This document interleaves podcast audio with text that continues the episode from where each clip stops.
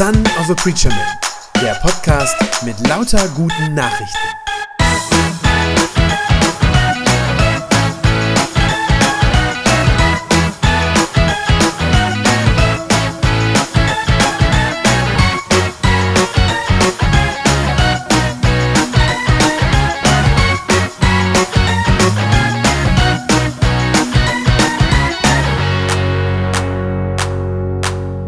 Jetzt hilft nur noch beten. So ein Spruch, den man manchmal hört, ne? Jetzt hilft nur noch beten.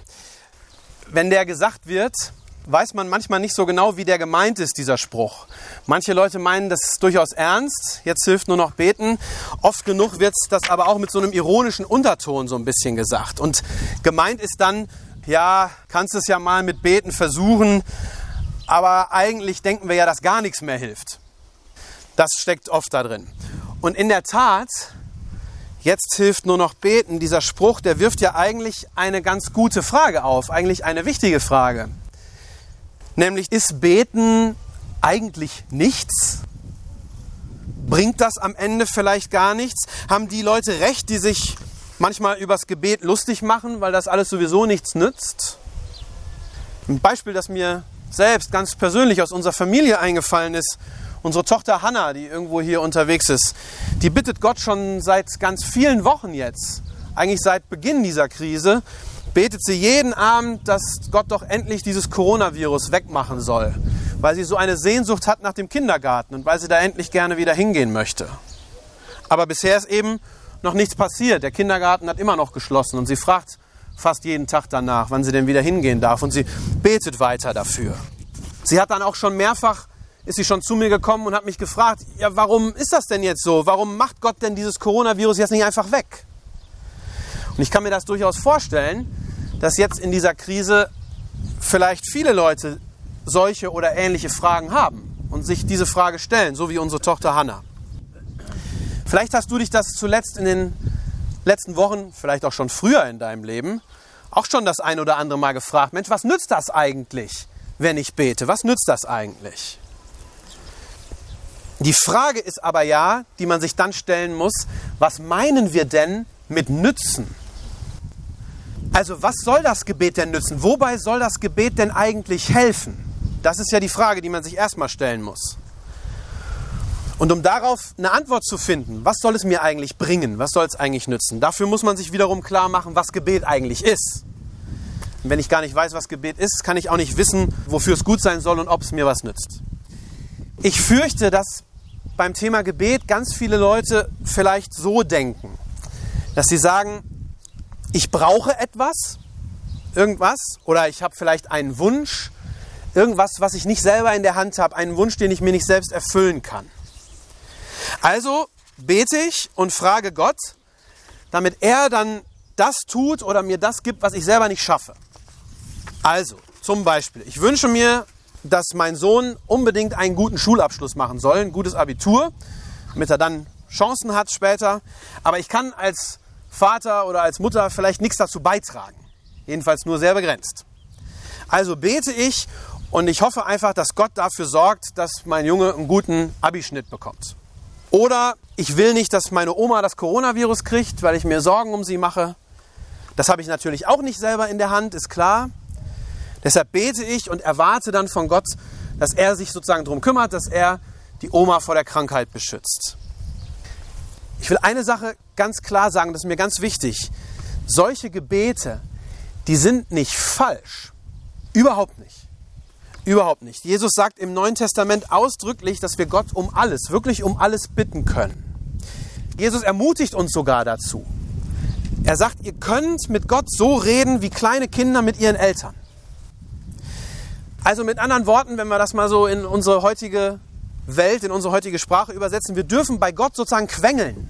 Wie kleine Kinder quengelnd ankommen und zu Gott sagen, bitte Papa, bitte, bitte, bitte, bitte. So wie Kleinkinder das tun. Diese Art zu beten, die ist nicht falsch oder schlecht. Im Gegenteil, sie ist sogar ausdrücklich erlaubt. Jesus sagt ausdrücklich, so könnt ihr das machen.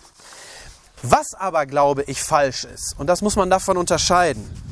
Ich glaube, es ist falsch, wenn das die einzige Art ist, wie wir beten. Wenn das das Einzige ist, was wir machen.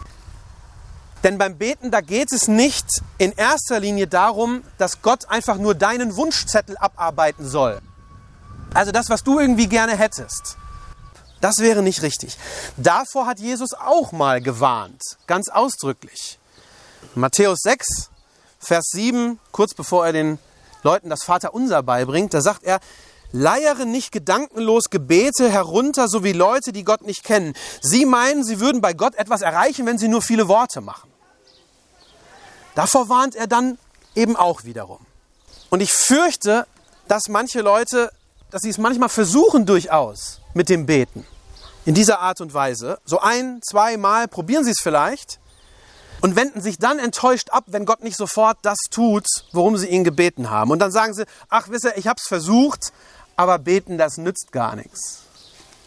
Aber Gott ist eben keine Fee aus dem Märchen, bei der man drei beliebige Wünsche frei hat und dann gehen die auf jeden Fall in Erfüllung. So ist es eben nicht. Und deshalb stimmt das wahrscheinlich sogar, wer Beten nur so sieht und nur so versteht, ja, bei dem hilft es vielleicht tatsächlich nicht. Denn das Gebet ist eigentlich was ganz anderes oder zumindest in erster Linie etwas anderes. Beten heißt ja mit Gott reden. Wenn du betest, dann bist du mit Gott im Gespräch. Und der Vergleich in der Bibel im Neuen Testament ist immer, du bist mit Gott im Gespräch, so wie ein Kind mit seinem Vater im Gespräch ist. Und dabei passieren ja ganz viele verschiedene Dinge, unterschiedliche Dinge, die im, im Austausch, in der Kommunikation passieren. Zum Teil auch verschiedene Dinge auf unterschiedlichen Ebenen auf einmal. Natürlich ist jedes Gespräch, auch zwischen einem Kind und seinem Vater, natürlich ist jedes Gespräch auch erstmal ein Austausch von Informationen. Hast du dein Zimmer aufgeräumt? Ja oder nein? Das ist eine Information. Und oft geht es natürlich auch um Bitten. Papa, darf ich dieses oder jenes? Oder Wünsche, die Kinder haben. Aber es passiert doch noch viel mehr im Gespräch. Jedes Gespräch ist doch immer auch gelebte Beziehung geht doch nicht nur um Informationen und ein paar Bitten und ein paar Wünsche. Es ist doch immer auf der Beziehungsebene ein, ein Austausch. Wenn du betest, dann trittst du mit Gott in Kontakt und gehst in einen Austausch mit ihm, in ein vertrauensvolles Gespräch und Verhältnis hinein. Und wie bei jedem guten Gespräch, so wird auch da ganz viel auf der emotionalen Ebene, ganz viel Gefühl, ganz viel Beziehung wird da sozusagen mittransportiert. Ich habe selbst vier Kinder, die springen ja alle gerade hier rum. Und ich bin sehr dankbar, dass äh, es in den Gesprächen, die ich mit meinen Kindern habe, dass es dann nicht immer nur um entweder Sachinformationen geht oder um das Gequengel, was sie gerne als nächstes hätten. Sondern ich bin froh und dankbar als Vater, dass es im Gespräch mit meinen Kindern ganz oft auch um andere Dinge geht, auf der Beziehungsebene, dass da ganz viel Liebe mit ausgetauscht wird, drin vorkommt in diesen Gesprächen, dass wir einander sagen, ich hab dich lieb. Und so soll eben auch das Gespräch mit Gott sein. So vertrauensvoll auf dieser Ebene. Es geht also nicht in erster Linie darum, dass wir eine Wunschliste haben, die wir Gott vorlegen und die er dann bitte erfüllen soll. Natürlich dürfen wir das auch, ganz klar, das habe ich eben schon betont. Wir dürfen ihn vertrauensvoll um die Dinge bitten, die uns wichtig sind und die uns am Herzen liegen. Das sollen wir sogar, wie gesagt. Aber es geht eben in erster Linie beim Gebet doch darum, dass du deine Beziehung zu Gott pflegst und vertiefst. Jesus hat einmal den, den Tipp gegeben zum Beten. Hat er gesagt, wenn du beten willst, dann zieh dich zurück in dein Zimmer, schließ die Tür hinter dir zu und bete zu deinem Vater. Er ist auch da, wo niemand anders zuschaut. Und dein Vater, der auch das Verborgene sieht, der wird dich dafür belohnen. Ganz intim ist das. Tür zuschließen, in die Beziehung gehen mit ihm. Er wird das sehen. Er ist da. Und dann sagt Jesus, er wird es sogar belohnen. Belohnen heißt dann jetzt natürlich auch nicht wieder entweder mit Geld oder mit Geschenken oder mit freien Wünschen oder so. Das ist nicht gemeint.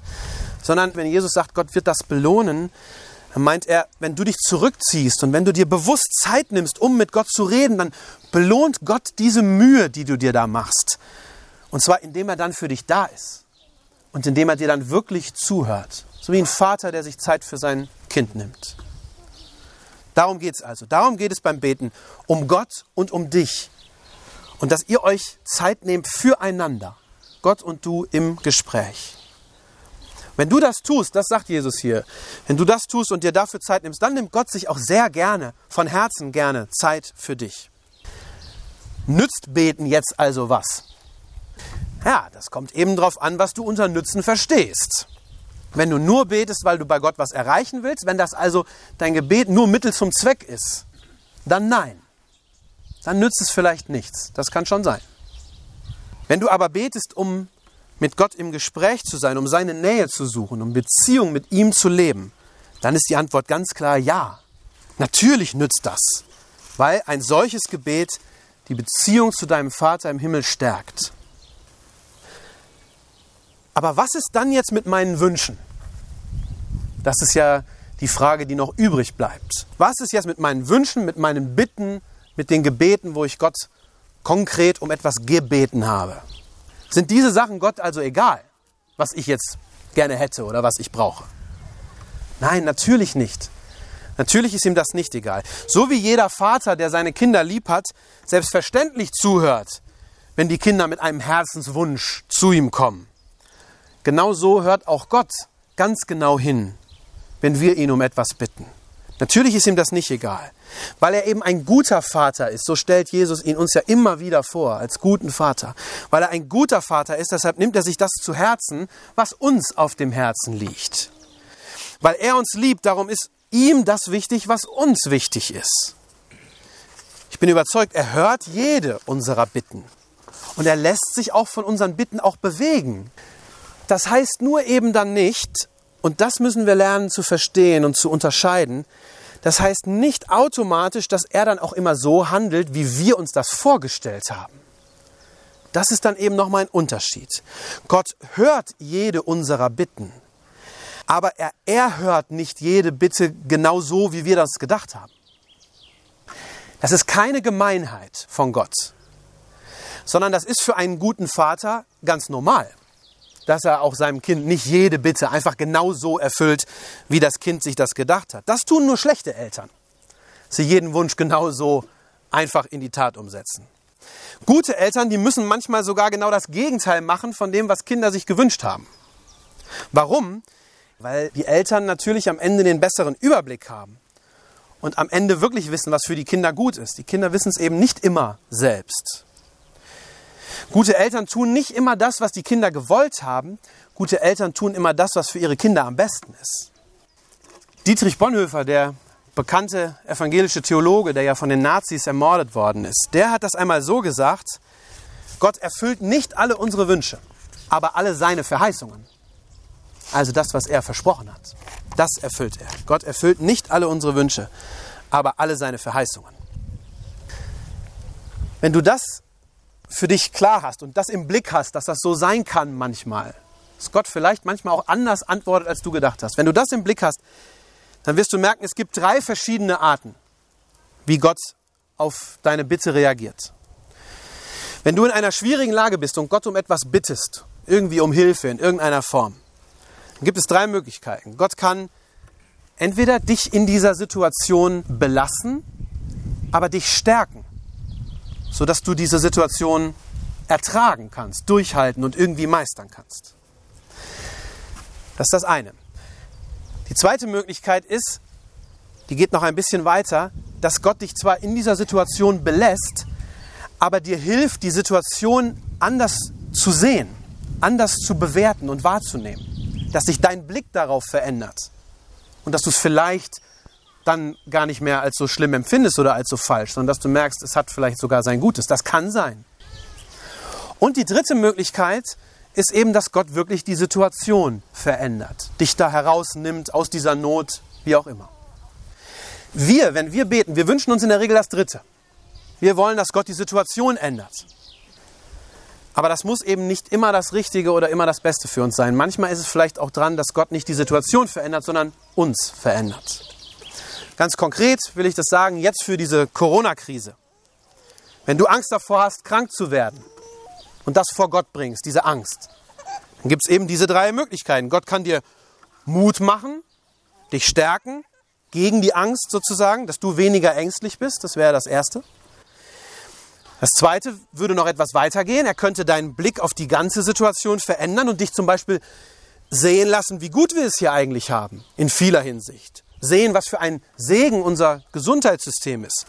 Und das könnte dann vielleicht sogar dazu führen, dass du durch die Krise dankbarer wirst.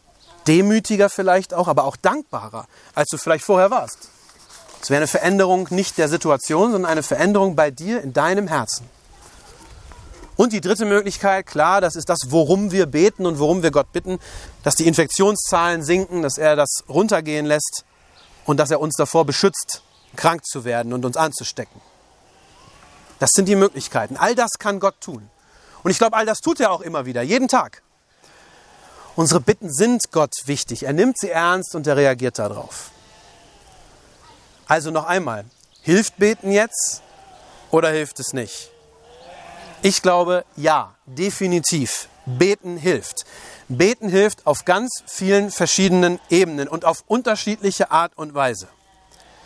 Beten hilft deshalb, weil Gott ein guter und ein liebevoller Vater ist, der sich das wünscht, dass wir zu ihm kommen, dass wir Zeit mit ihm verbringen und der das hören will, was uns bewegt und was uns auf dem Herzen liegt.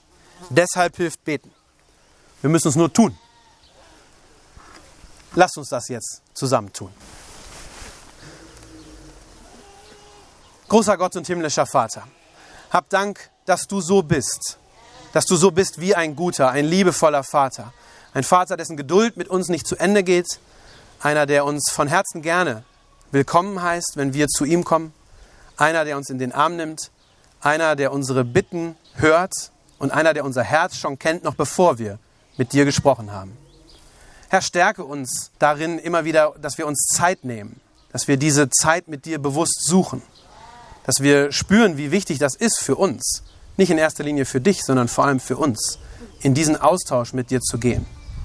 Lass uns zu Betern werden, Menschen, die fleißig dranbleiben am Gebet und damit dann auch an dir. Amen. Das war eine gute Nachricht vom Son of a Preacher Man.